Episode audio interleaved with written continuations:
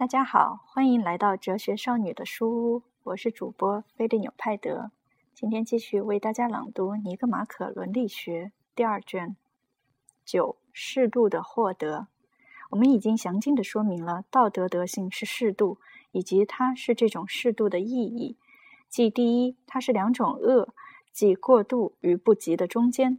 第二，它以选取感情与实践中的那个适度为目的。就是由于道德德性是这样的适度，做好人不是轻松的事情，因为在所有事情中要找到终点是困难的。譬如，不是每个人都能找到一个圆的圆心，只有一个懂得这种知识的人才能够找到它。同样，每个人都会生气，都会给钱或花钱，这很容易。但是要对适当的人，以适当的程度，在适当的时间，出于适当的理由，以适当的方式做这些事，就不是每个人都做得到或容易做得到。所以，把这些事做好是难得的，值得称赞的，高尚高贵的。要做到适度，首先就要按照卡里普所设指点的，牢牢把住你的船，远离那巨浪和涛雾。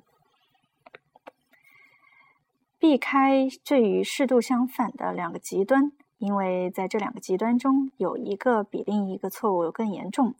既然要准确的选取适度非常困难，我们的不得已而求其次的选择，就只能是如谚语所说，在两恶中择其轻。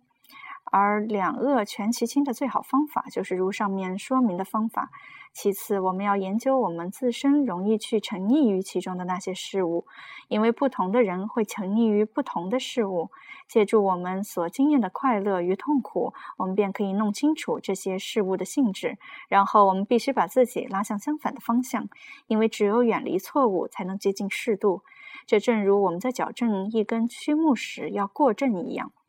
第三，在所有事情上，最要警惕那些令人愉悦的事物或快乐。因为对于快乐，我们不是公正的判断者，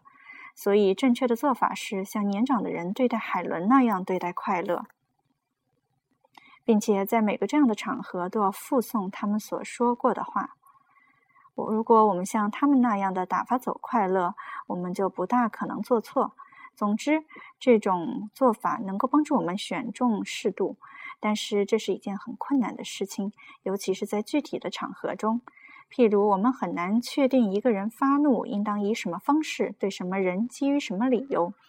以及应该持续多长时间。我们有时称赞那些怒气上不足的人，称他们温和；有时又称赞那些容易动怒的人，称他们勇敢。然而，尽管我们不谴责稍稍偏离正确，